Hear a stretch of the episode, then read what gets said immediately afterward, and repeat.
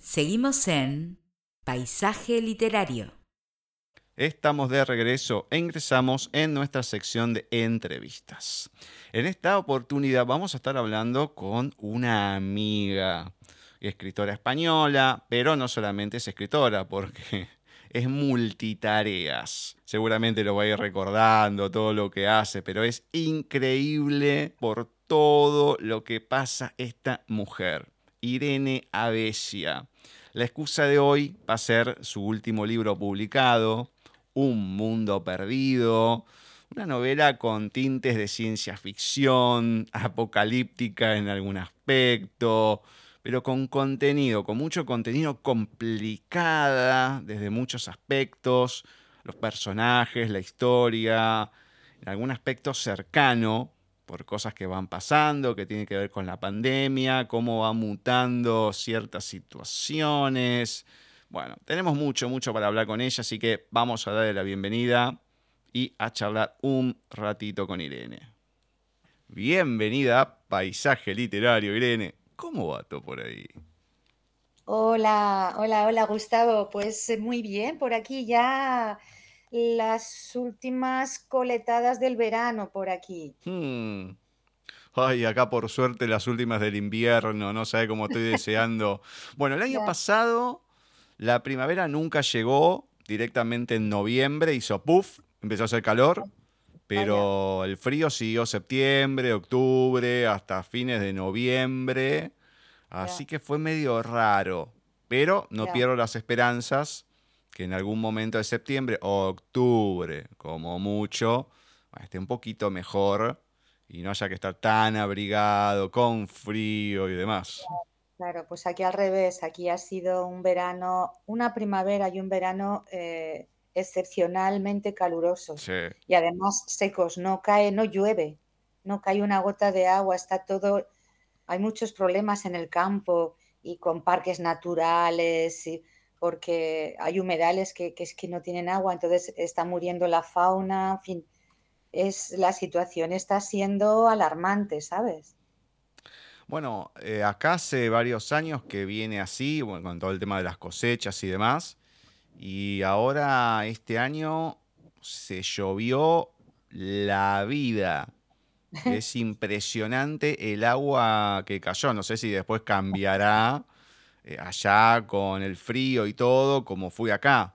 Pero estos tiempos, te digo que está lloviendo, hoy, hoy no, ni nada, ¿no? Pero cuando llueve es como que se cae el cielo directamente, después de varios años sin llover tanto. Por aquí hacía, haría falta un poco. Mm.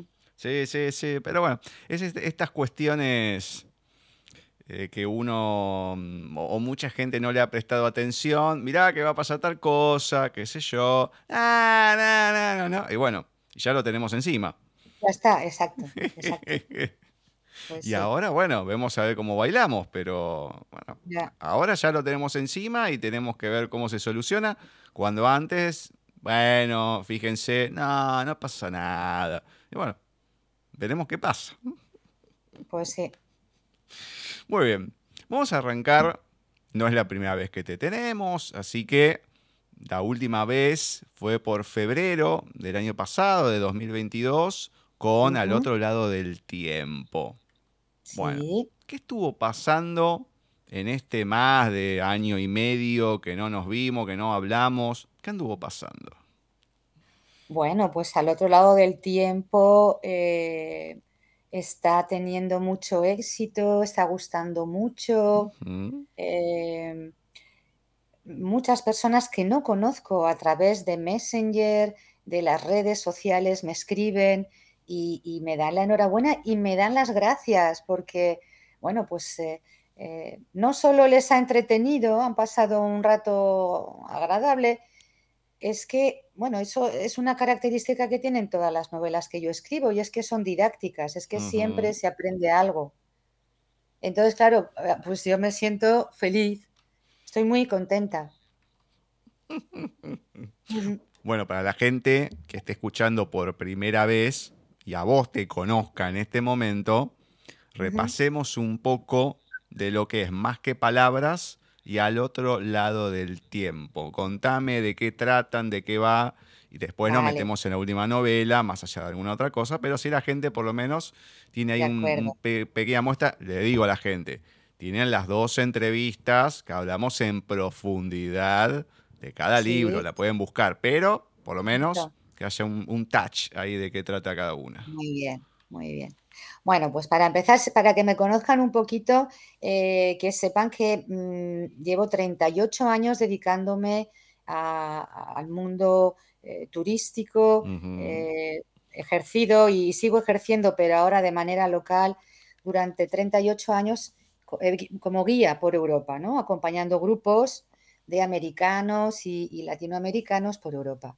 Entonces tengo muchas cosas que contar. Y bueno, como ya desde, desde jovencita eh, la escritura y la lectura, porque soy una ávida lectora, yo creo que todos los escritores eh, tenemos eh, algo en común y es que nos apasiona la lectura, ¿no? Entonces, em, digamos que ya de una manera más seria, empecé hace cuatro años, cinco, a escribir novelas ya largas, ¿no? Y la primera que se publicó fue Más que Palabras.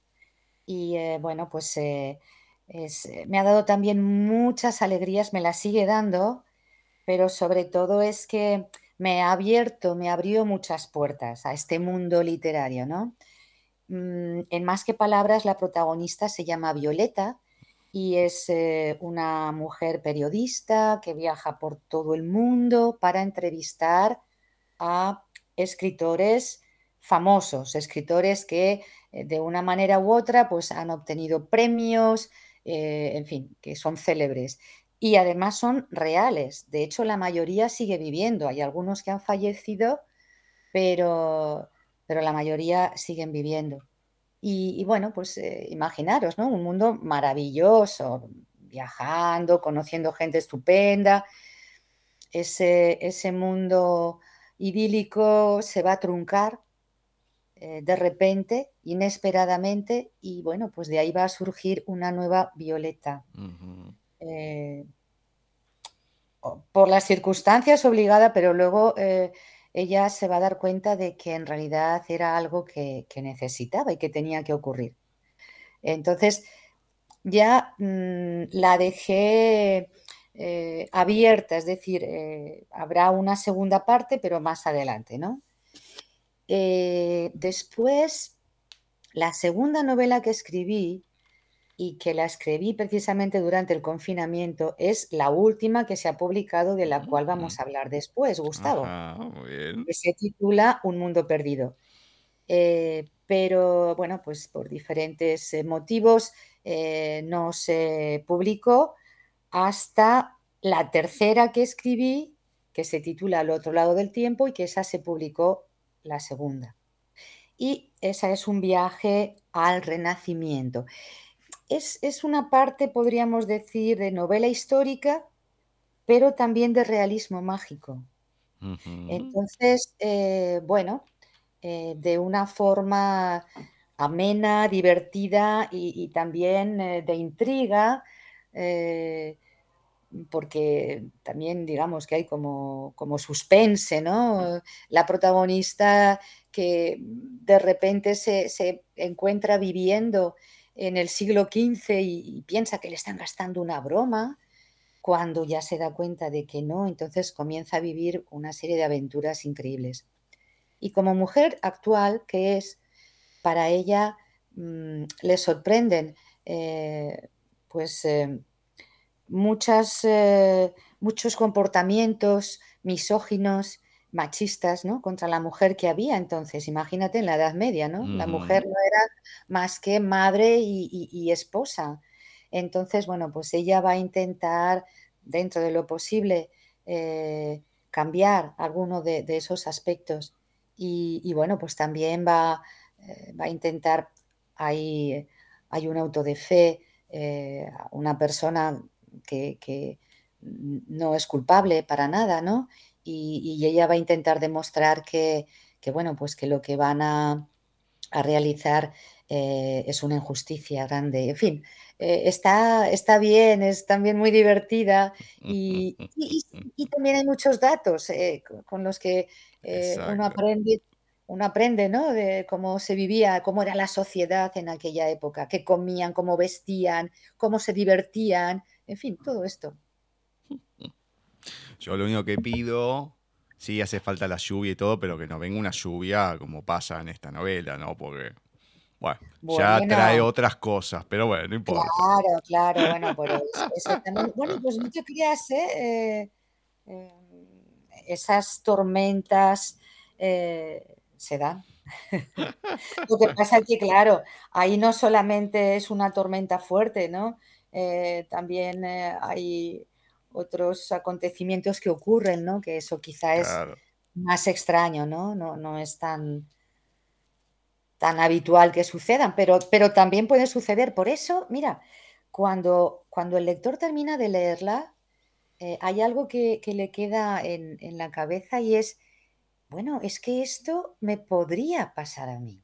Es que nos podría pasar a cualquiera. No es tan descabellado. Ya sé que sin leerla parece una, una barbaridad.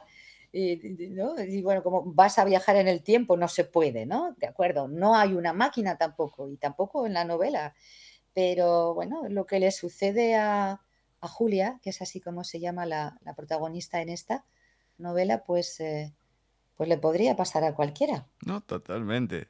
Eh, digamos que la primera es una novela de, las tres, es la más dura, la más pesada que vamos a encontrar, la de Más que Palabras, y esta tercera, pero segunda de la que hablamos, al otro lado del tiempo, tiene varios, varios condimentos y lo interesante que tiene es esto que contabas, la parte social, la parte de la gente, de, las cosas que hacía, del cómo, más allá de, del cómo se llega, del cómo termina y demás, del cómo se va adaptando la protagonista, pero lo interesante también es eso, envolverse, meterse en la época e ir viviendo las cosas de cada manera con la protagonista, porque claro, se acostumbra a una cosa y decir, ¿qué hago? ¿Y ahora qué hago con esto? cómo, cómo me mueve, bueno, y tenés que ir acostumbrándote a todo ese ambiente. Además, Julia, claro, eh, ella está en una época que no es la suya y, además, eh, bueno, no quiere delatarse tampoco, ¿no? Entonces, eh, al principio no habla. se hace, bueno, como que tiene una fonía, en fin, porque claro, ella sabe que, que si habla se va a delatar ella misma, el lenguaje que, que empleaban en aquella época no es el mismo que en la actualidad. Y cuando ella ya se siente más segura y ya aprende eh, pues, palabras y, sobre todo expresiones de aquella época, entonces es cuando ya se va animando. Aún así, de vez en cuando queda en evidencia, porque, claro, eh, ella eh, ah, sí que es cierto que, que intenta, bueno, pues eso, pasar desapercibida, ¿no? En el sentido de, que no se note, de que no es de, esa época, pero algunas veces el impulso la delata, ¿no? Si ve algo o oye algo que, verdaderamente pues, o le, sorprende o, incluso pues piensa que, que, no es justo, ella salta, ¿no? Y dice, uy, lo que he dicho, ¿no? Entonces, a veces, a veces tiene que salir, eh, eh, ay, este, este, accidente que tuve, uf, me, me, dejó, ¿sabes? O sea, pero mm, es, es, divertida también. Quiero decir que a veces ella, ella está eh, en situaciones un tanto, bueno, muy especiales, ¿no? Bueno, antes de entrar a la novela que hoy nos vamos a encontrar y todo. ¿Qué pasó? ¿Cómo fue todo el Festival de Venecia que lo estuviste cubriendo? Uh, ha sido magnífico. Vine hace tres días y bueno, pues también para las personas que no me conocen, que sepan que, soy también redactora en una web de cine y de teatro internacional, Cinema Gavia se llama, y entonces suelo cubrir festivales tanto nacionales como internacionales. Y ahora he estado en el de Venecia. Y por cierto, es que no me pude quedar hasta la clausura porque, bueno, tenía aquí eh, otros, eh, otros asuntos que, hacer que me había comprometido mm, desde antes y, no la pude, no pude terminarlo. Pero bueno, ayer que ya salieron los premios y me ha alegrado mucho porque León de Oro se le ha llevado una película que tenía eh, todas las papeletas para ganar y además yo ya lo dije eh, en, los comentarios, en los vídeos que, todos los días eh, compartía y además al día siguiente ya hice la crítica. Se trata de Pobres criaturas, Poor Things en inglés, es de un director griego, Yorgos Lintamos, que es buenísimo, y los protagonistas son Emma Stone y William hmm. Defoe. Entonces, bueno, es fantástica, es que es preciosa. No hay que perdérsela, pobres criaturas. No hay que perdérsela. Y luego, mira, también hay otra que también ha ganado otro premio, en este caso al mejor guion, y es de, un director chileno, de, Pablo Larraín, El Conde. Eh, el Conde es ni más ni menos que, que Augusto Pinochet, convertido en un vampiro, pero no, no, es que es, claro, el guion es por eso ha ganado, ¿eh? ¿eh? Es buenísimo. Es un vampiro que tiene 250 años, ya, ya había nacido en la época eh, de la Revolución Francesa y es un hombre ávido de sangre y de corazones, pero además corazones latentes que arranca a sus víctimas no le gusta la sangre de las personas ancianas ni de los obreros, ¿no? En fin, es, muy, muy buena también. El Conde, esa tampoco hay que perdérsela, por favor.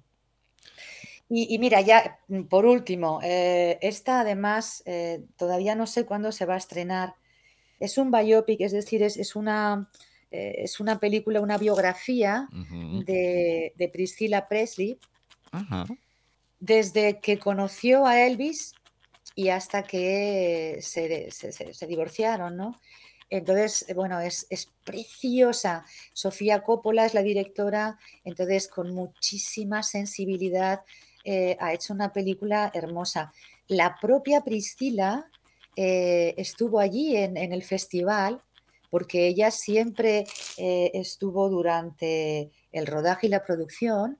Entonces, bueno, se emocionó. Hubo un momento que le hicieron varias preguntas a pesar de que ella no estaba en el estrado para responder, sino que ella estaba entre el público, pero eh, se emocionó, se emocionó porque verdaderamente es que ella era una niña, tenía 14 años cuando conoció a Elvis y ha sido y sigue siendo el gran amor de su vida.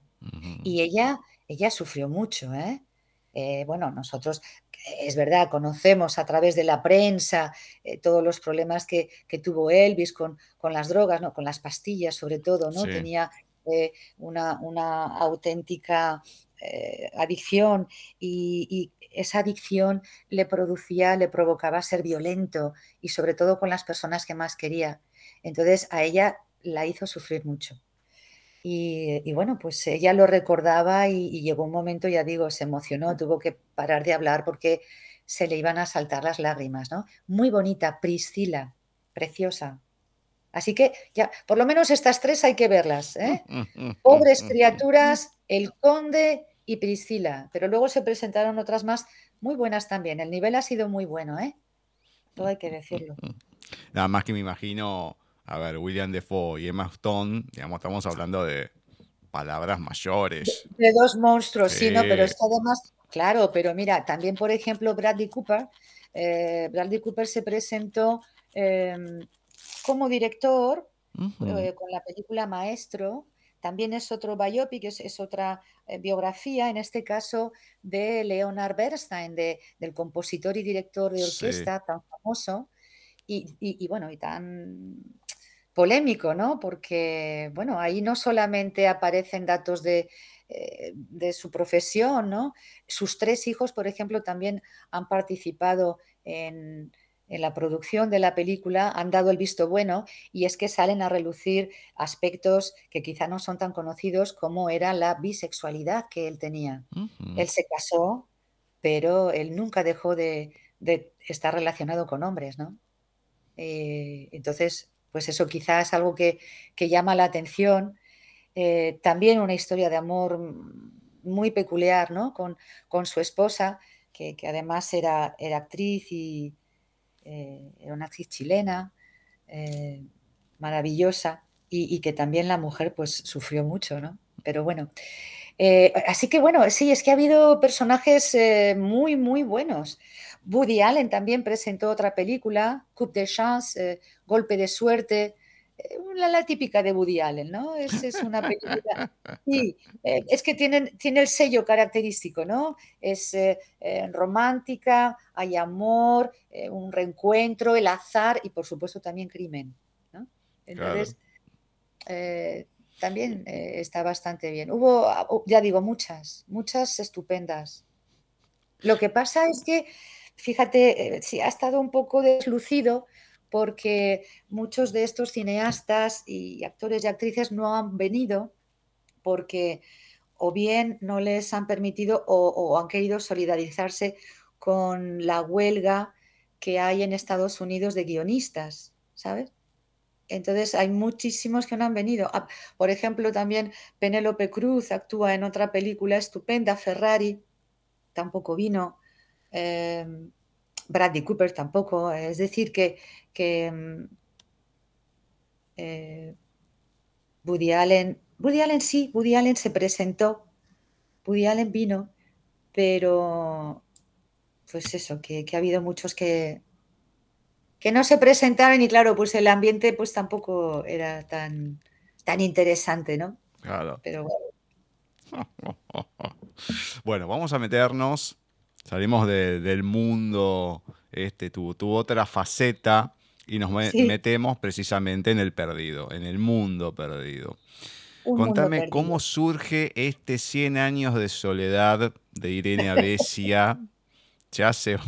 Ay, Dios mío, lo que es, porque eh, menos mal que al final pone todos los, personajes, pero es un rompecabezas que ya vamos a ir viendo cómo desandamos. Bueno, si dices esto, no van a, tener valor de, no, No, no, no, no, Una cosa es leerlo y otra cosa es escribirlo y otra cosa es armar una entrevista. Son tres facetas distintas. Si lo disfrutan, bueno, lo leen genial, pero después las otras cosas, ay Dios mío. Bueno, contame cómo surge esta peculiar historia que armaste y qué se va a encontrar la gente en ella. Bueno, van a encontrar muchas cosas. ¿Y por qué surgió y cuándo? Pues eh, la escribí durante los tres meses de confinamiento. ¿Te acuerdas? Esos tres meses en sí, acá fueron un poco más de tres meses. Acá fue de marzo a, noviembre, pero bueno. aquí a, junio, ¿no? De marzo a junio en Europa y, bueno, en España por lo menos. Y, y, claro, no podías hacer absolutamente nada, no podías salir a la calle, no podías hacer nada. Así que, bueno, en cierto modo a mí me vino muy bien fue como una tabla de salvación para mí, tengo que decir.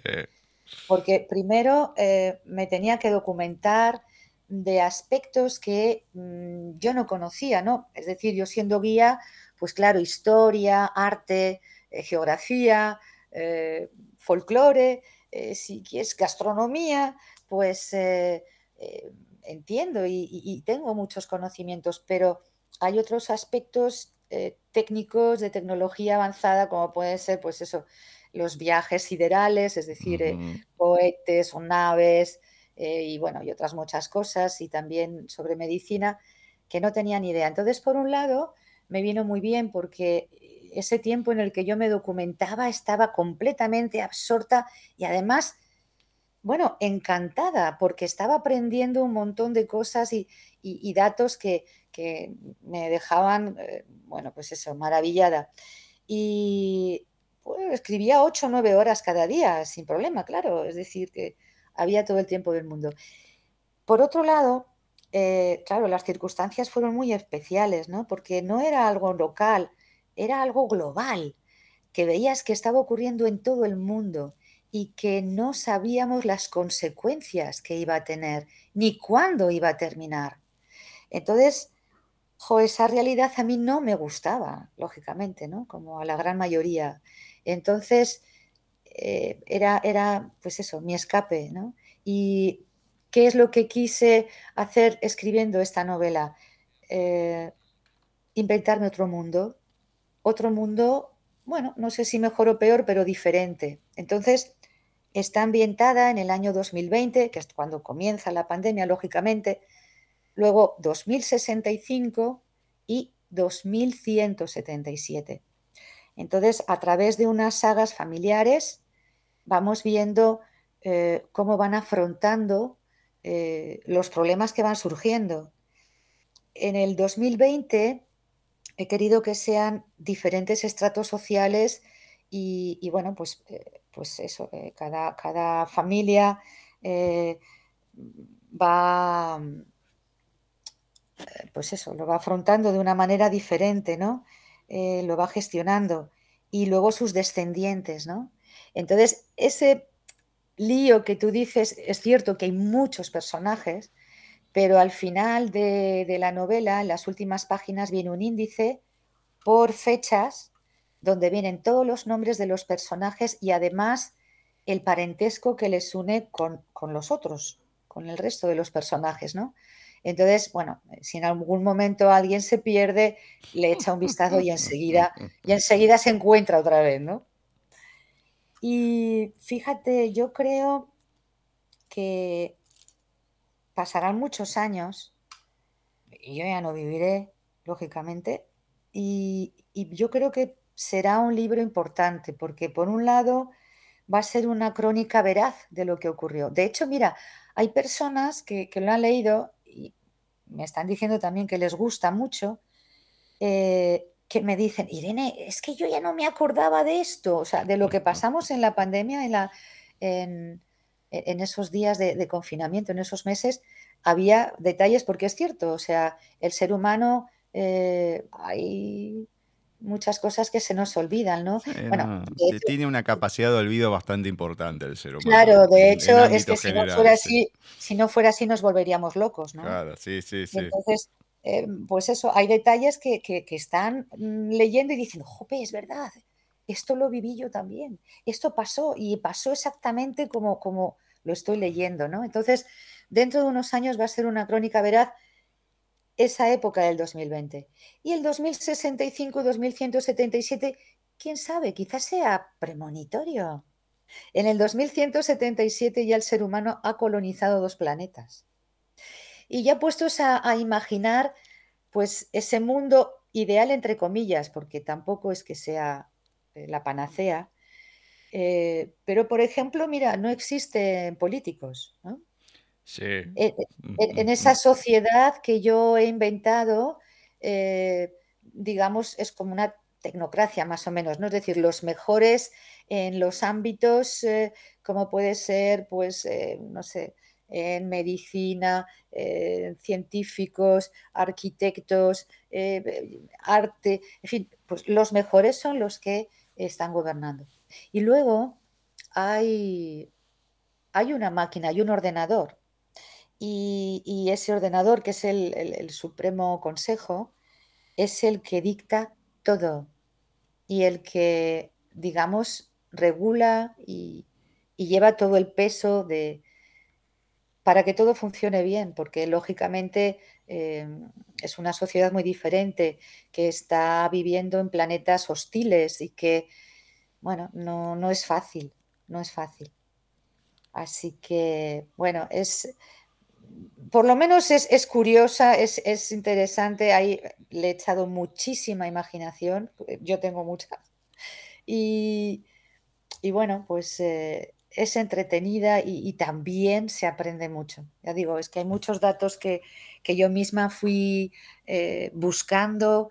Eh, yo entraba, por ejemplo, en, las páginas oficiales de, bibliotecas de todo el mundo, eh, también de, fundaciones o de eh, de centros de investigación y la verdad es que, bueno, pues muy amables porque, y fíjate, era, era pandemia, era confinamiento, pero siempre recibía respuesta, ¿eh? o sea que, eh, no sé, muy bien, muy...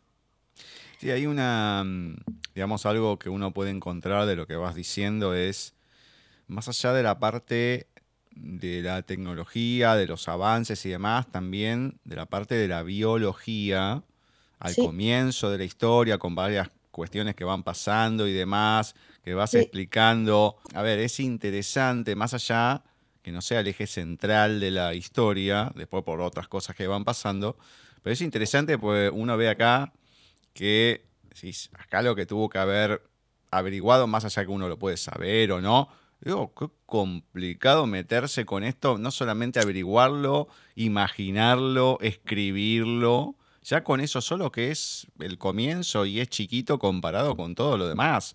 Y ahí uno ve que, bueno, sí, te metiste averiguar, digamos que te fuiste metiendo en, terrenos em, poco habituables a lo tuyo y eso está bueno porque es un crecimiento y es interesante porque, bueno, a ver, voy a hacer algo que no me quede cómodo y eso está bueno. Sí, de todas formas, es que soy una persona muy inquieta, tú, tú lo sabes, Gustavo.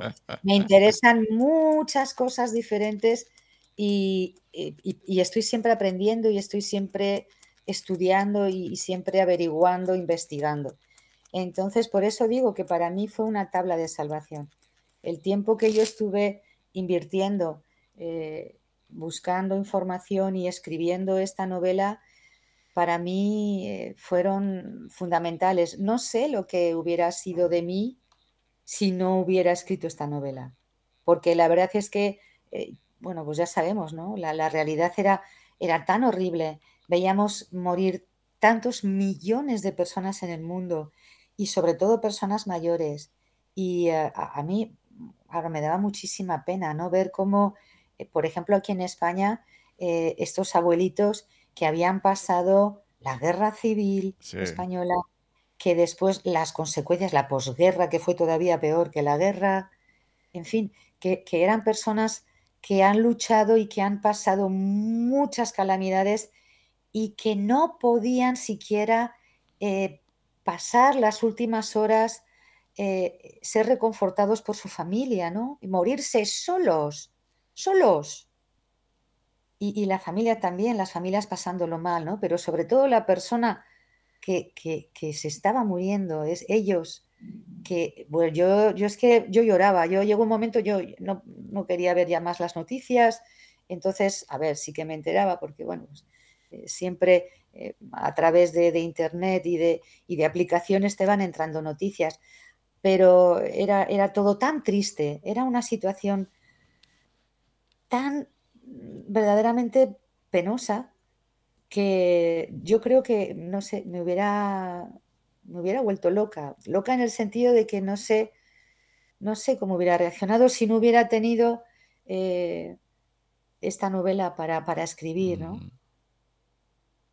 Además que el tema mm, no es, yo creo que no es tanto el que se mueran solos, sino el tiempo que tuvieron que transcurrir solos hasta la muerte que eso lo que a uno en esos momentos te da angustia y te termina llevando a ese final de una manera más precipitada. Una angustia tremenda, pero sí, bueno, eh, bueno, lo cierto es que eh, muchos de ellos, la gran mayoría, morían rápido, ¿eh? Claro. tampoco, tampoco pasaban tanto tiempo, pero sí es cierto que, esos días, esas horas que, que se vieron solos, pues, pues es que yo, yo a veces imagino, es que qué horrible. Así que bueno, pues, pues eso, que, que a mí me sirvió muchísimo, ¿no? Claro, porque uno cuando lo va leyendo en, este, en esta cuestión que digo, ¿no? Una cosa es leerlo, otra cosa es ver para hacer una entrevista, porque sí, está bien, tenemos en el 2065, 2177, es una cosa, aunque en el 2065 hay cosas duras, las mayores pasan en el 2020, y vos decís, cuando la persona está escribiendo esto, ¿qué le está pasando a la hora de escribir, ¿no? En, los sentimientos, en las emociones. porque en pues este caso es pasar y ver las noticias y encima escribirlo, lo que debe haber sido de una manera, trabajo interno tuyo.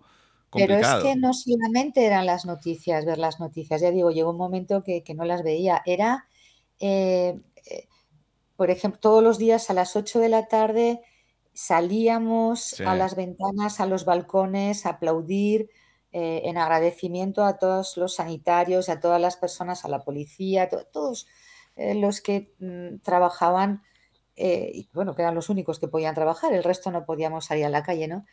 Pero digamos que ese era el pretexto para conectar con, alguien, ¿no? Para el ser humano somos eh, seres gregarios, ¿no? Necesitamos eh, vivir en sociedad, no necesitamos unos de otros. Entonces, eh, ese confinamiento tan brutal, no estábamos ni mucho menos preparados, ni, y, bueno, como fue totalmente inesperado. Entonces, era, estabas como esperando que llegaran las 8 para, poder ver a los vecinos de enfrente, para, ¿sabes?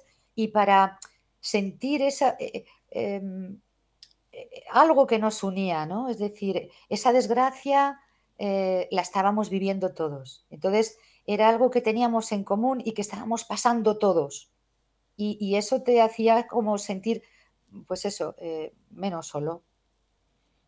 Sí, sí, y, sí, y, luego eso, pues cuando un día a la semana ibas a comprar, eh, pues también ese temor que tenías, eh, comprar rápido, volver a casa pronto, eh, cuando volvías, todos los hábitos para desinfectar los zapatos, la ropa, no sé qué, porque claro, acuérdate es que era, era tremendo, ¿no? incluso decía, yo no llegué hasta ese extremo, pero yo tenía amigas que las latas y, todos los envases que traían de la compra, los desinfectaban con lejía, con alcohol, yo hasta ahí no llegaba, pero bueno, o sea, es que fue, es que fue demencial, es que, es que fue todo tan, tan, eh, pues eso, inesperado y, brutal, ¿no?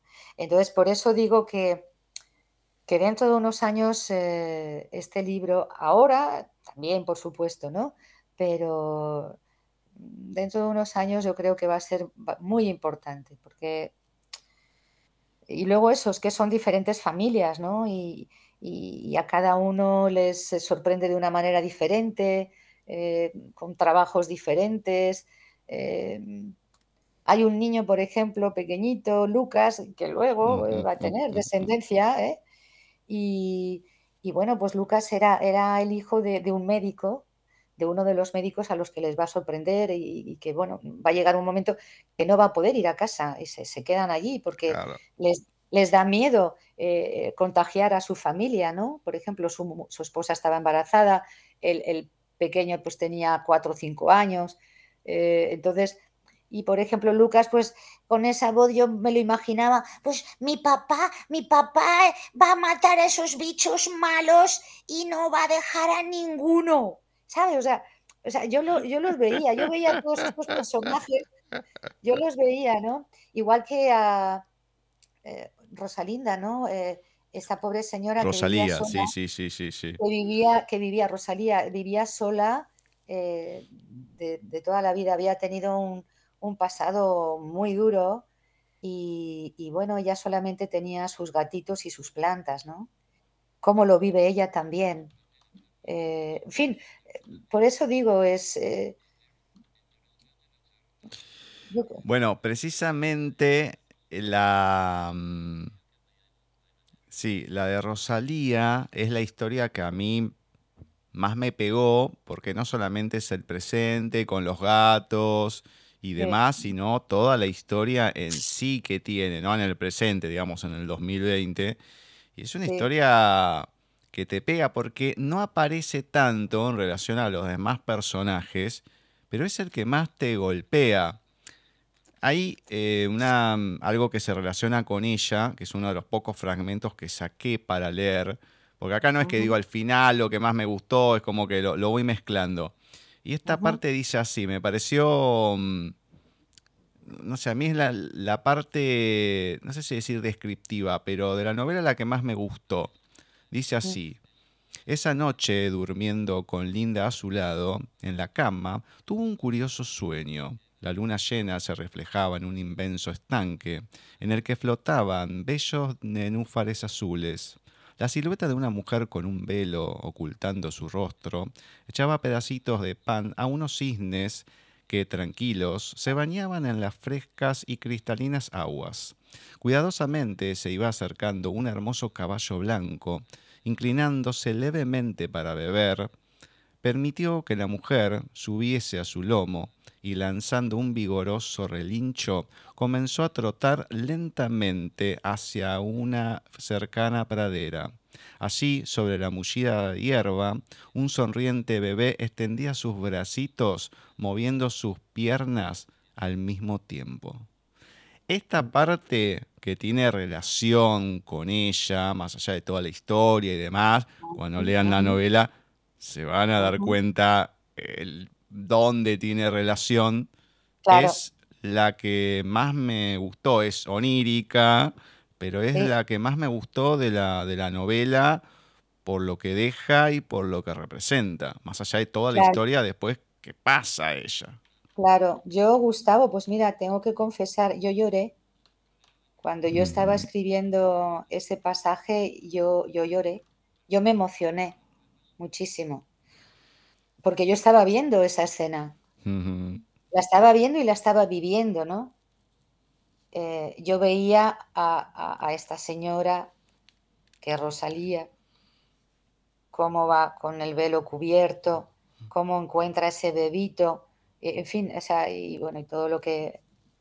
En fin, eh, sí, me emocioné mucho y yo creo que también el lector se emociona al leerlo, porque además ahí, claro, comprende también muchas cosas, ¿no? Del pasado de, esta señora, de esa soledad, de esa soledad a la que ella se había visto obligada a, vivir y, bueno, por otro lado, quizá también eh, eh, elegida, ¿no?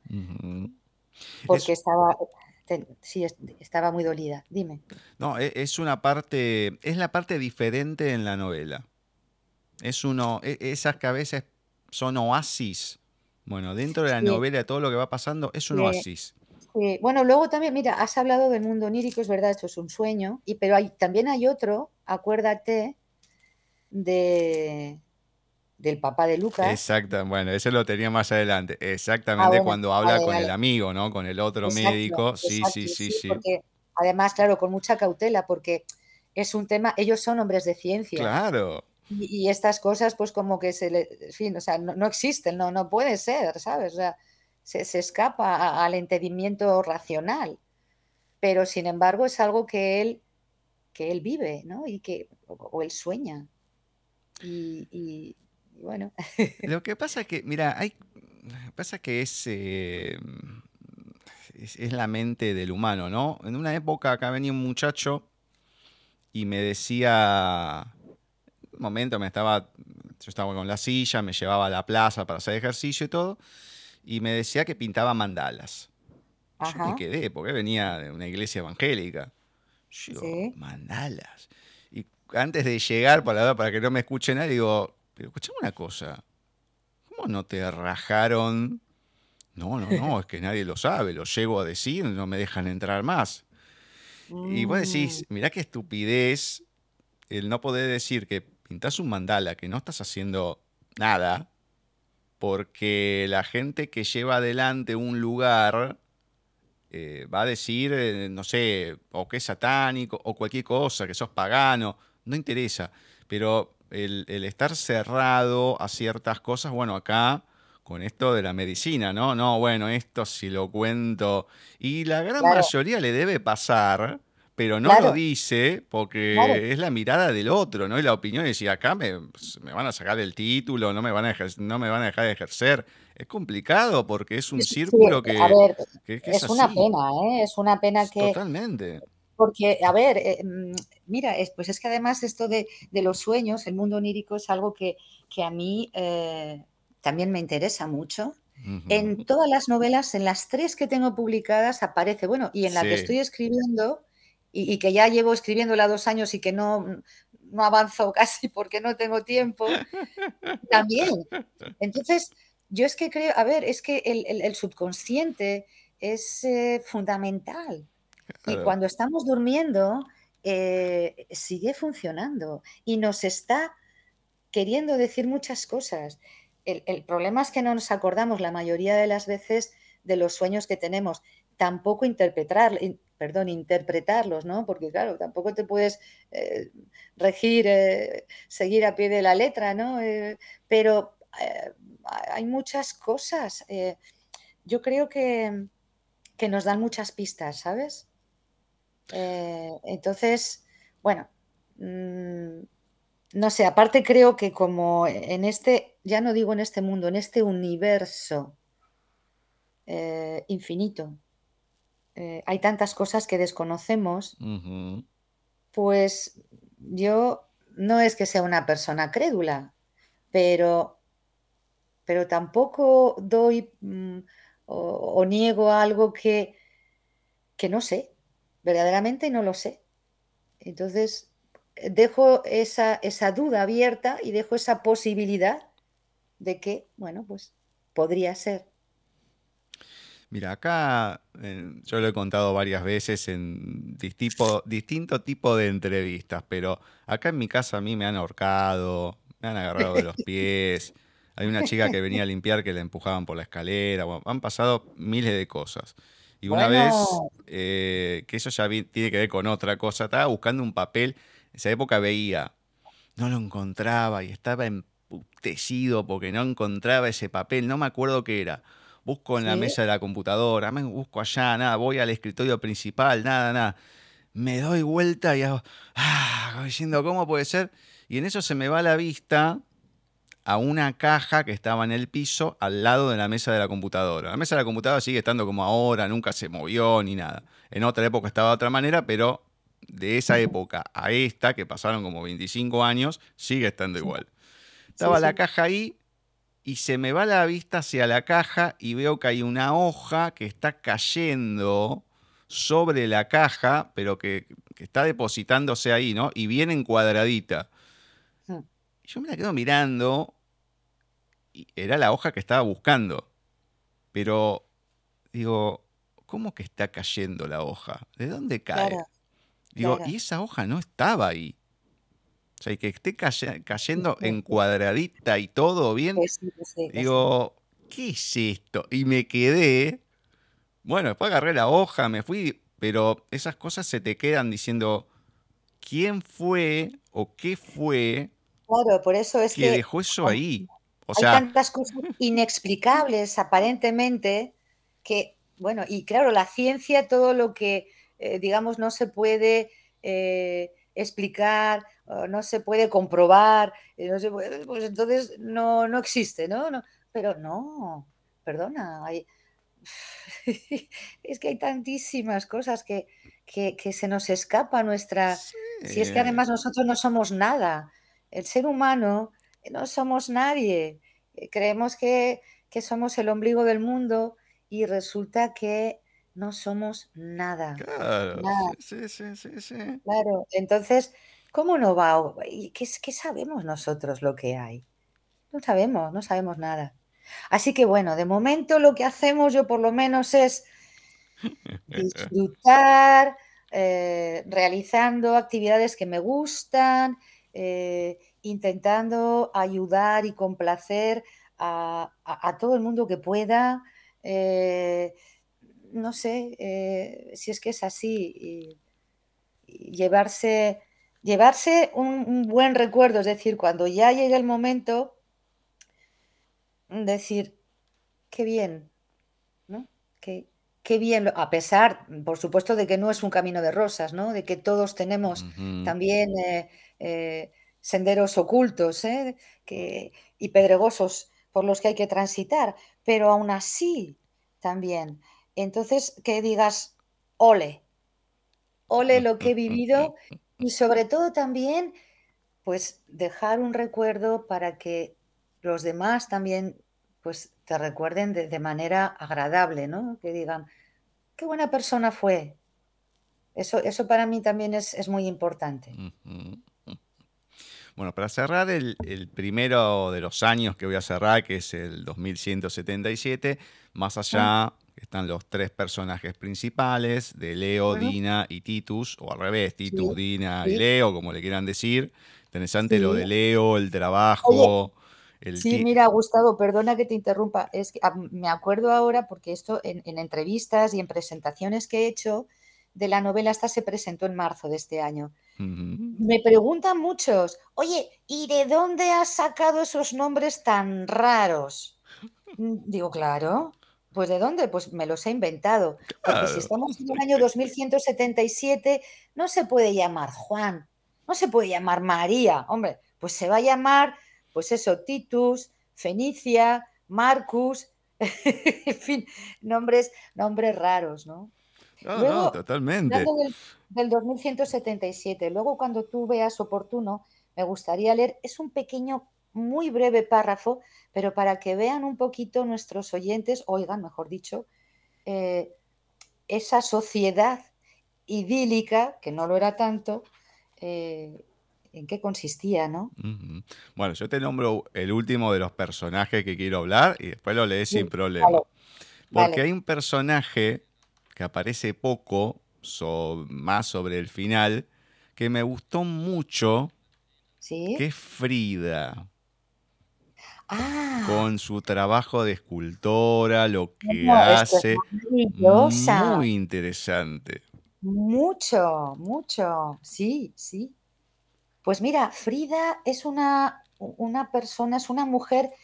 Eh, a ver, para crearla me basé en, en un artista del Renacimiento eh, ya tardío, ¿eh? ya mm, casi con el barroco, eh, que fue una mujer muy especial. Era una artista que ella, por supuesto, creaba lo que ella quería, es decir, no... Eh, pues, como en todas las épocas, siempre hay una serie de limitaciones, ¿no? Eh, pues, eh, o, bien por, por, modas, o porque no era ético, o porque no era moral, o vete a saber.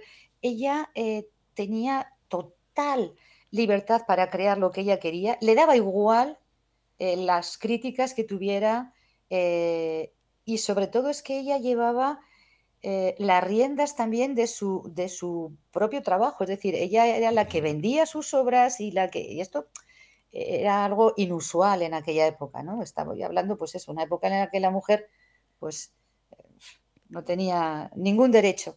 Entonces, eh, me encantó este personaje, que fue real, y, quise, pues, plasmarlo, pero claro, en una época muchísimo posterior, en el año 2177.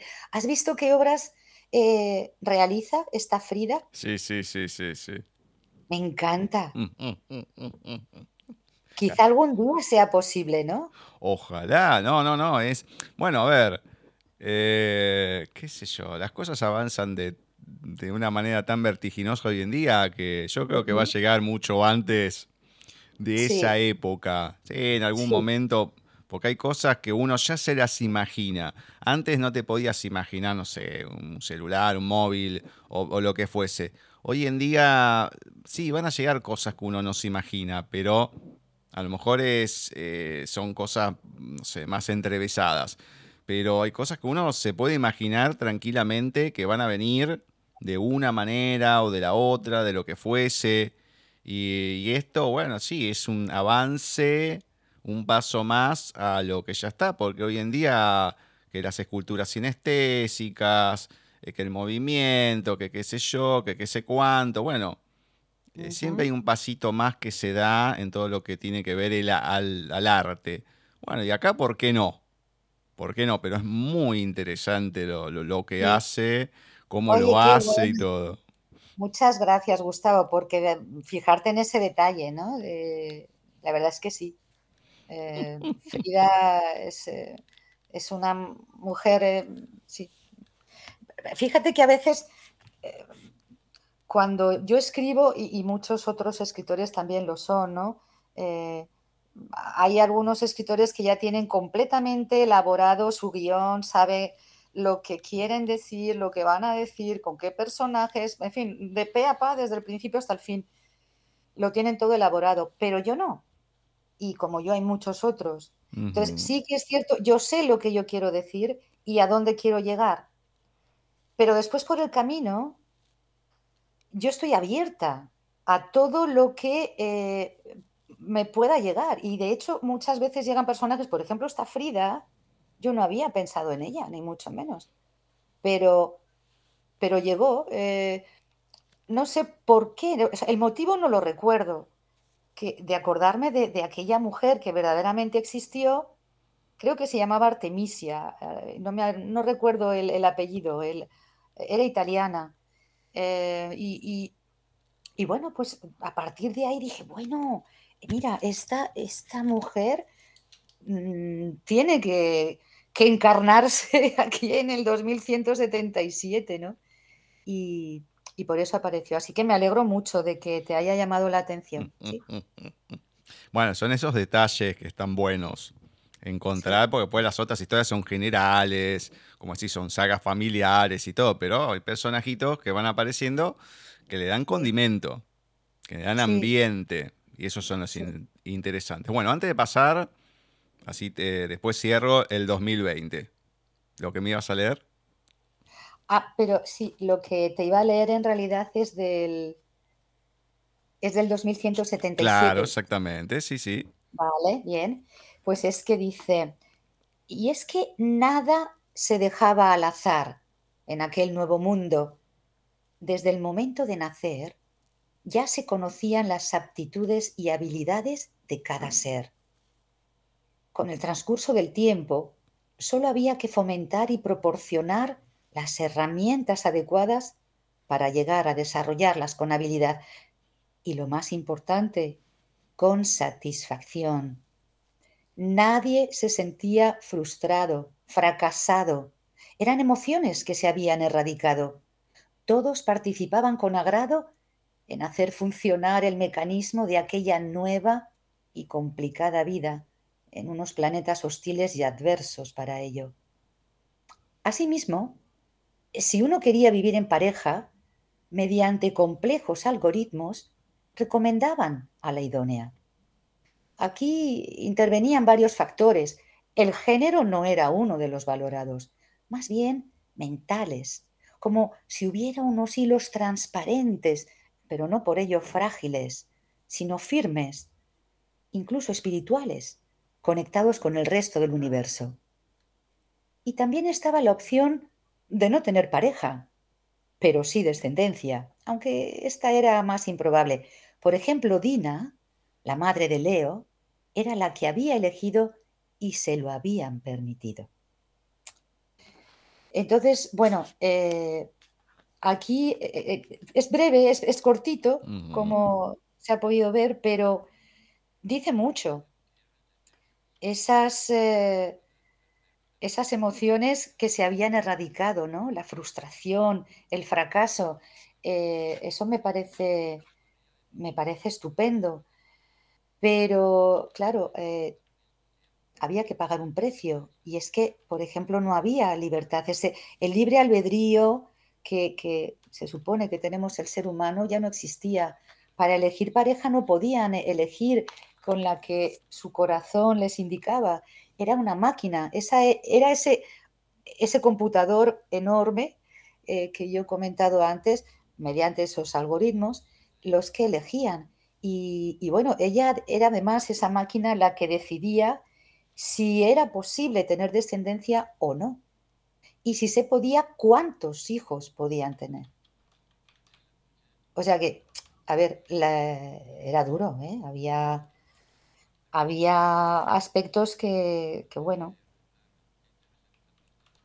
que hoy en día son un poco, son impensables también, pero bueno, también es cierto que poco a poco, ¿no te parece a ti, eh, Gustavo, que estamos en, no sé, como retrocediendo en el tiempo? Eh, sí, yo creo que vamos Me en cuanto a las libertades, en cuanto a las libertades que, que hemos conseguido. No, no, no hay una involución. O sea, no se va avanzando, pero se va involucionando en muchas otras cosas. Eso no hay ninguna duda. Sí. Sí, no, no, yo veo que, mm, a ver, al encerrarse más la gente y a muchas otras cuestiones que van pasando, vos ves que no, no- el avance que se quiere y que, que se pretende y que dicen, eh, yo lo veo todo lo contrario. Es como que se retrocede por, por muchas cosas que van pasando. Sí, pero esto no, no, no. Bueno, con, con uno de mis hermanos, a mí me pasa que yo lo veo como un cavernícola. Eh, porque él desde su fe y todo, muy enraizada y demás, pero despotrica contra muchas cosas, no sé, los homosexuales, un montón de situaciones. Y te lo quedás mirando y decís, pero flaco, no- o sea, estás en la época de las cavernas, o sea, son personas. Yo siempre tuve otra mirada, ¿no? Había mm, en su momento la, mi, mi cuñada, yo iba bastante a la casa y demás cuando empezó a salir con mi hermano. Entonces estaban los padres, la hermana, el hermano, o sea, lo que serían mis concuñados. ujú, Y también iba eh, un, un amigo de ellos que era después el padrino de la más chica. Y el tipo era un ser excepcional, pero excepcional. Y años después, bueno, lo asume y comenta que es gay y todo, que vos te dabas cuenta, pero bueno, es una cuestión de, de cada uno. De hecho, ellos se ríen porque hay un... Yo no me acuerdo, sinceramente no me acuerdo, pero hay un video que es en los 15 de la más Sí, chica, que yo estoy filmando, sí. y el tipo está adelante, digo, correte, pu. Y, y todos se ríen. Yo ni me acuerdo. El otro se da, se da vuelta y me, y me mira. diciendo, ¿Qué onda? Pero todavía ahí no había dicho nada. O sea, yo lo dije por decir. Pero Sí. evidentemente, si estoy filmado y lo estoy diciendo, lo dije. Pero ni me acuerdo. Ahora, yo siempre lo planteaba. Digo, vos me vas a decir que esta persona, por una elección, está condenada y todo, y es un amor de persona que ayuda a los demás, etcétera, etcétera, etcétera. No, no, a mí no me vas a meter eso en la cabeza porque me parece estúpido. Si, si Dios es amor y nos trajo con un fin, etcétera, etcétera, Exacto, esto ya lo exacto, tiene en su mente y es así por algo. Entonces es exacto. muy contradictorio que dicen que, que no, no, no, que él maneja todo. Ah, no, pero no, no, o, o todo o nada, o, o qué onda. Entonces hay cosas que mm, es como que quieren que sea de una determinada manera y me parece, eh, son cosas que cuando Pero yo es, escucho a mi es, hermano así, digo, esto es de la Inquisición española, o es sea, todo cultural. Sí, es todo cultural, es lo que te iba a comentar precisamente. Mira, en la época romana o los griegos, por ejemplo, eran bisexuales. O sea, si a nosotros desde pequeñitos nos enseñan que un tipo de, de actitud eh, o de comportamiento es normal, pues tú vas a crecer viendo eso normal. Entonces, Sí. es que es todo cultural, sin más. Eh, los romanos se casaban o tenían relaciones con mujeres cuando querían tener descendencia, pero tenían relaciones con hombres, entre hombres, pero además no estoy hablando de, de vicio, ¿eh? estoy hablando de auténticas relaciones de amor, de, de- de compenetración, de compañerismo, de, de- pues eso. Bueno, los ¿por romanos y antes los griegos Por también. eso, sí, sí, los griegos he comentado antes también. Entonces, claro. ¿por qué no? O sea, es que después hubo, claro, la, la sociedad es lo que ocurre. Y es- es- es- volvemos a lo que estábamos comentando antes, es, es un retroceso el que estamos ahora. Siempre hay una época de avance y después de repente de, de retroceso. Y es lo que ocurrió eh, después de los clásicos, ¿no? Eh, cuando llega la, la Edad Media, eh, pues sí, pues, eh, has hablado de la Inquisición, pero bueno, no solamente la Inquisición, ¿no? Ese oscurantismo, esa, esa Mm. rigidez, ese, ese miedo, esa, el- no sé, en fin, pero bueno, que nos estamos yendo de tema, Gustavo. No, no, no, pero todo, todo tiene que ver con todo. Todo Todo, tiene que ver con todo. Bueno, voy a lo parte del 2020, un poco ya hablamos de Lucas, de Mateo y demás, pero Sí. hay otros personajes como Flora, que es un personaje muy lindo, y Mm, después la pareja de Marta y Antonio, con la historia fuerte, porque es una de las que más abarca en, en la historia en sí, entre sí, ellos, sí. lo que quiere Marta, lo que quiere Antonio, bueno, lo que se va dando, los padres, etcétera, etcétera, etcétera, bueno, y años después con, con la hija, ¿no? Es como que va abarcando casi, va atravesando todo el año este matrimonio con varias complejidades, pero que va pasando por todo a lo largo de toda la historia. sí, sí, sí. Es que sí, hay, hay personajes, eh, sí, eh, todos son muy peculiares, yo creo. Todos los personajes tienen unas historias eh, muy especiales, pero como la vida misma, es decir, como cualquiera de nosotros, o sea, como el vecino mío del quinto o, o- o mi prima Mercedes, ¿sabes? O sea, eh, todos tenemos muchas historias que, que son muy especiales y que yo quería transmitir aquí, ¿sabes? Y, bueno, sí. em, Flora, eh, es que hay- no sé, hay muchos personajes. Por ejemplo, eh, está también em, la que va a ser eh, la directora de ese Claro, geriátrico, Amparo. que Sí, sí, es sí. Amparo, Mm, efectivamente. Tú, ujú. como tú lo acabas de leer, pues te acuerdas de los nombres. Yo. Y, y como son tantos personajes, pues mira, escucha, pero el otro día Así hablando también, eh, me preguntaron, eh, ¿tú escribiste? Porque claro, son tres épocas diferentes y en el libro aparecen mezcladas, es decir, se- se- hay saltos, o sea, no son correlativas, no es que transcurra todo el Ujú. 2020 y luego se pase al 2165 y luego al 2177. De entrada, eh, comienza en el 2177 para empezar, y luego hay un capítulo del 20 y luego del 165, o sea, eh, así, ¿no?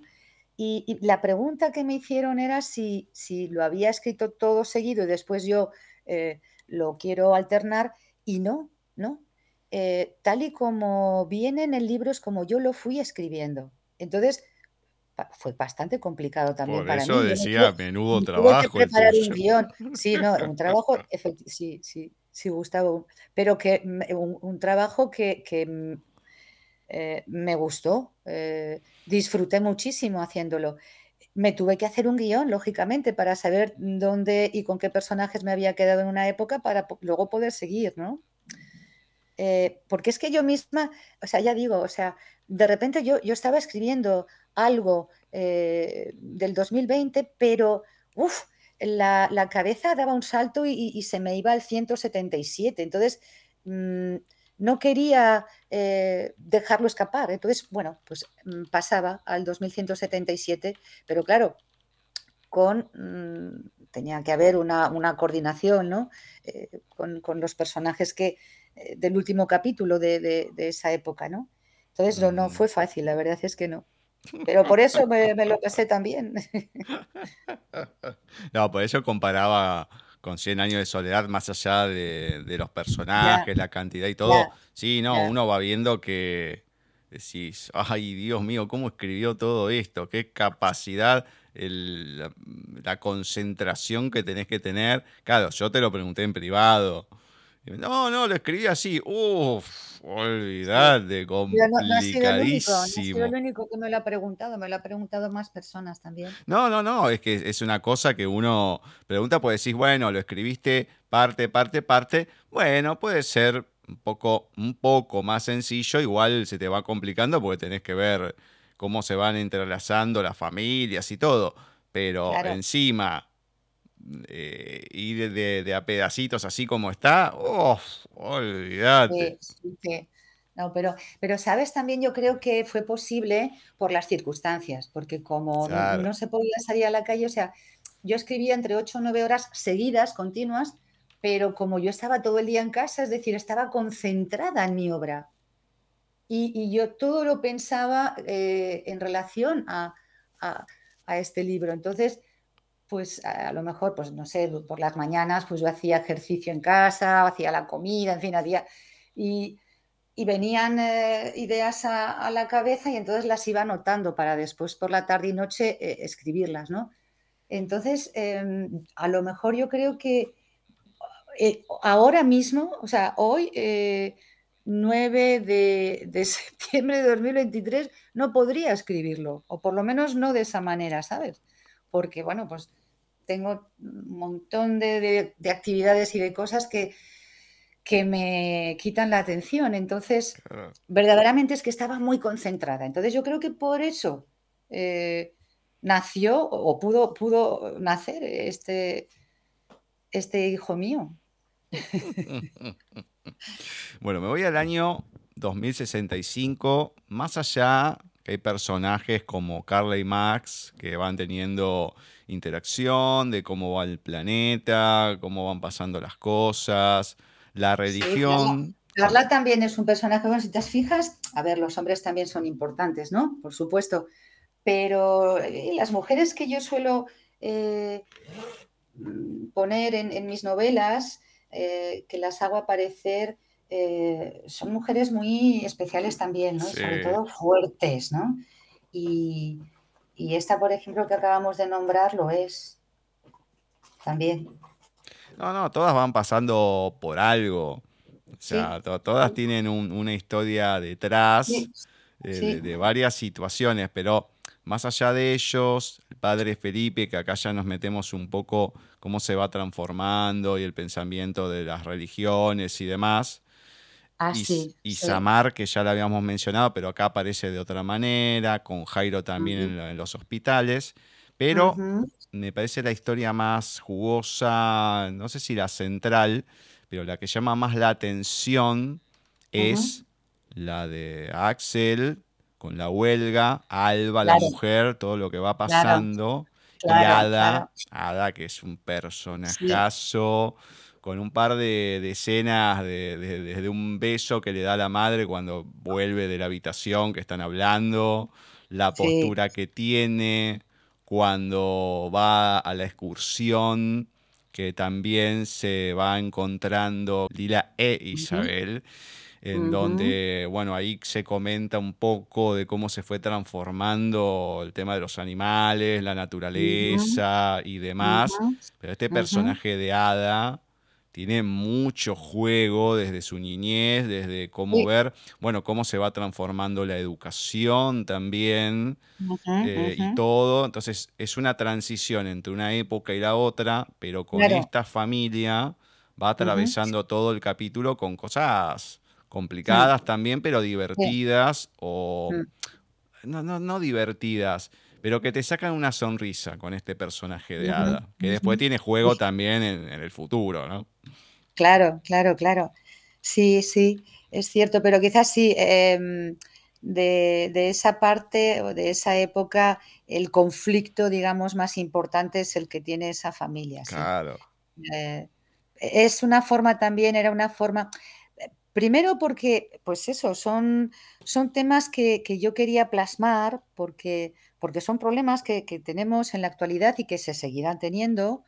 Entonces, em, yo los considero importantes para, pues eso, para tener en cuenta. Pero eh, sí, algo que, también llamara la atención, es decir, eh, vale, sí, estamos en esos, esos medios de transporte, esos dragones rojos, por ejemplo, pues llaman la atención, pero tenía que haber un conflicto y entonces eh, pensé, digo, ¿y por qué? Pues eh, este accidente va a ser fundamental. Y, también, claro, e, es, si te fijas luego, también se van conociendo episodios de la vida de Axel y, ves cómo está también entrelazado con otros personajes que no se conocían y hasta entonces no. Por eso sí, o sea, está muy trabajado.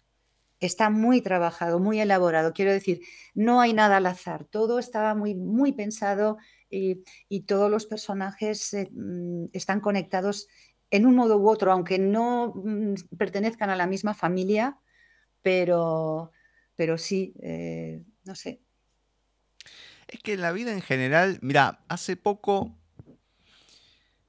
falleció la mamá de, unos amigos Vaya. Bueno, yo no pude ir al, al velatorio, pero habían ido algunos de los chicos y eh, un, o sea, mi ex.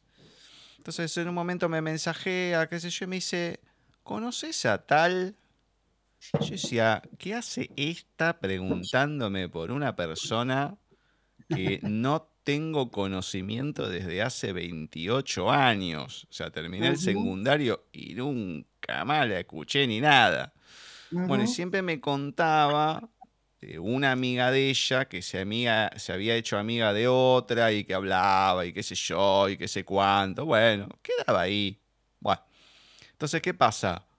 Van a, al, velatorio, se mensajea, la amiga de, mi ex empieza a hablar con el marido, que una cosa, que la otra, y, eh, y le dice, bueno, toma, lo tengo agendado como tal, ¿no? Con el nombre y la inicial del apellido. Entonces esta amiga que estaba ahí relaciona el lugar del trabajo, el nombre y la inicial, dice, ¿cómo se llama el apellido? Y los dos al mismo tiempo dicen el mismo apellido. Entonces esta chica, claro, que vive en otro lugar, no donde vivía cuando yo la conocí todo, termina siendo amiga de la amiga de mi ex, qué sé yo, después empezamos a hablar, y decís, ¿cómo carajo se fueron a encontrar ahí, a hacerse amigas y ahora todo se da para... Pues no te estoy hablando que uno está acá y los otros están en Noruega, ¿no? Tampoco tanta distancia. Pero igual, ¿cómo se va dando la vida y entrelazando y, todos nos terminamos relacionando de una manera o de la otra? Entonces, termina siendo así a la larga, aunque no lo sepas, termina siendo así, terminas haciendo relaciones que no, no sabes cómo se dieron, pero terminan pasando. Y nombre, che, pero ¿cómo tal? Sí, uy, no te puedo creer, pero yo era, no sé, alumno, qué sé yo. Y, termina pasando así a la larga. Sí, sí. Así es, es, es, la vida, es así, es cierto. De ahí e, ese dicho, ¿no? Que eh, la vida, el mundo es un pañuelo, ¿no? Eh, Totalmente. Eh, pues eso. Bueno, contame la gente dónde puede encontrar no solamente Un Mundo Perdido, sino también las otras novelas, Más que Palabras, Al otro lado del tiempo, dónde te encuentran a vos en redes, la página, todo. Vale, vale. Genial. Bueno, pues a mí en redes, eh, en Instagram y en, en, Facebook. A ver, Facebook aparezco como Irene punto 307 y en Instagram Irene Abecia, que es mi apellido, con B larga y con C de casa, abecia.307. Luego, em, claro, si, estuvierais aquí en, España, en cualquier librería eh, se puede encargar y en un par de días están eh, los ejemplares, si es que no tuvieran, porque hay algunas em, librerías que tienen en stock, que tienen siempre, pero bueno, eh, no tienen lógicamente en todas, ¿no? Yo, yo no soy eh, eh, María Dueñas ni, ni, Almudena Grande, pero, pero bueno, se pedirían y ya está de así fácil. Pero, por ejemplo, allí en, en Argentina, bueno, aparte de que a través de, de Google Books se podría conseguir, pero Mira, por ejemplo, eh, tendría que ser en la web editorial anáfora, todo seguido, editorial anáfora, guion AR de Argentina, punto, cuares, con Q. Entrando en esta plataforma se puede conseguir el libro. Y ya digo, es que los, los imprimen allí en Argentina y entonces pues no hay gastos de envío. Luego también, por supuesto, a través de Amazon. Creo que ya está también, mira, los dos últimos, tanto al otro lado del tiempo como Un Mundo Perdido, están en formato digital. Son ebook también. A través de Amazon se pueden conseguir, se pueden eh, descargar. Bueno, bien, bien, bien. ¿Y la página donde la gente puede encontrar lo que escribís y todo? Pues ya digo, en. Eh, ah, bueno, mi, página web es eh, www.ireneabecia, todo seguido, .net. Y entonces en esa página web van a ver que hay, digamos, tres apartados. ¿no? El apartado de escritora, donde aparecen las novelas y donde aparecen algunas entrevistas que me han hecho en televisión o en radio. Después está mi faceta de redactora de cine y de teatro. Y después también, eh, claro, pues guía turística, ¿no? Entonces ahí aparezco pues, en diferentes eh, visitas que estoy haciendo eh, por aquí, por la Costa del Sol, ¿no? Que es a lo que me dedico actualmente. Vamos a, Ronda, a Setenil, a Gibraltar, al Caminito del Rey, hago visitas de Málaga del casco histórico, de Marbella, que es donde vivo, y entonces muy bonito, eh, con grupos en inglés, en francés y en español. Bueno. Entonces, en la, web van a ver todo, ahí van a conocer a Irene em, integral. La multifacética Irene Abesia, me encanta, me encanta. Pero ya digo, por, soy muy activa, ¿eh? en, tanto en Instagram como en Facebook, todos los días, todos los días subo algo. Em, a veces más eh, eh, elaborado, otras veces más sencillo porque no tengo tiempo, pero todos los días subo algo. Entonces, si ponen también Irene Abecia, mi nombre y apellido, eh, Abecia Navarro soy de, segundo apellido, va a aparecer eh, en, ambas, en ambas redes. Me encanta. Bueno, Irene, como siempre, es un lujo hablar con vos, me río, más allá de la historia, de lo que uno lee, que hay distintas cosas. sí que es un placer hablar, porque es que además eres, es que sabes llegar a la esencia, es que eh, por eso me encanta. Eh, me encanta charlar contigo, me, gusta, me gusta que, leas eh, mis novelas porque es que aciertas de pleno, porque, porque por eso, porque te llegan verdaderamente. Y además es que eso se nota, ¿no? Eh, muchas veces hablas con personas y dependiendo de los detalles que te van diciendo, dices, uh, bueno, pues a esta persona se lo ha leído así un poco por encima, ¿no? Sí, sí, sí, sí, sí, pero tú no, Gustavo, o sea, tú siempre eh, aprecias y, detectas detalles que no todos, eh, no, no todo el mundo lo ve. ¿no? Entonces, eh, el, lujo, el placer es mío. Claro. Yo siempre dije lo mismo. a mí en el colegio lengua me iba fatal, pero en la parte de análisis de las historias y demás, eran lo que mejor me iba. De hecho, había ah. libros que decían, me acuerdo el túnel de sábado, dice, no, ¿por qué tal cosa? Y todos levantaban la mano y decían, y yo me los quedaba mirando diciendo, pero son estúpidos o se hacen. Pero si esto fue por tal, porque cuando él miró y se dio cuenta que prendió la luz en otro lado y se dio cuenta de tal y tal cosa, y la profesora, ah. muy bien, muy bien. Pero yo me los quedaba mirando pues, diciendo, pero son estúpidos o se hacen, pero no leyeron la historia. a mí me parecía algo tan natural. Entonces, dentro de lo mal que siempre me fue en lengua y literatura, pero en el análisis de las historias, si bien no me gustaba leer, era vago, qué sé yo, pero siempre tuve algo que no me. No digas, no digas, no digas eso, que vas a quedar mal. Pero, ¿por qué si es la realidad? claro que sí. A mí me, me, iba mal, pero en esto me iba bien. Bueno, evidentemente ya lo, traía conmigo, ¿no? El, tener que leer y analizar o... No analizar, porque tampoco que lo analizo, pero el captar eh, las cosas, prestarle atención a la, a la historia. Entonces eso me parece importante. Pues estupendo, pues lo haces muy bien. Además es que es eso, sí, eh, era broma lo que te decía, la vida da muchas vueltas, hay cosas que, en la juventud o, siendo niño eh, no te gustan, no te apetecen y, luego, sin embargo, de, adulto eh, no puedes prescindir de ellas, ¿no? No, y eso ocurre, eso nos ocurre a todos. Hay un libro muy conocido acá en Argentina que es de Esteban Echeverría, que es la cautiva y el matadero. Claro, la cautiva es una historia y el matadero, que es durísimo, es otra. Entonces, claro, había que leer un libro para el mes, qué sé yo. Yo lo tenía acá en la biblioteca. Y dije, esto es una recopilación de dos libros, leo uno solo, ¿no? Una novela porque era corto.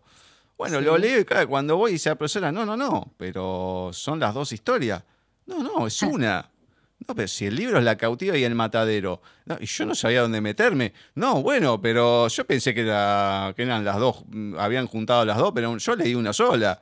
No, pero que esto, ¿qué me costaba leer? Hoy en día lo veo y no eran tantas páginas. Pero en esa época, no, no, no, pero yo me leí una sola. Bueno, me tomó una sola. Pero, diciendo, ¿qué me costaba si eran, no sé, 50 páginas, no, no sé cuánto era? Pero en esa época sí, no tenía ganas, no estaba en otra cosa, ¿eh? cuando uno es chico, qué sé yo. Pero bueno, es el destino, que después, evidentemente, es lo que tenés que hacer, te toca.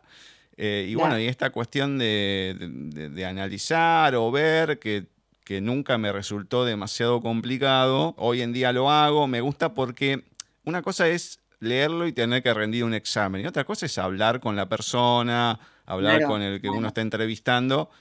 Y es distinto porque es otro juego, hablas, eh, te responde, está el detrás, etcétera, etcétera. Más allá que hay cosas que uno no cuenta, obviamente, porque van con la historia, que la idea es que la lean, porque si no, uno narra directamente lo que se está escribiendo. Y, ah, tipo Los Simpson cuando Homero sale de ver Star Wars, ay, nunca pensé que Darth Vader era el padre.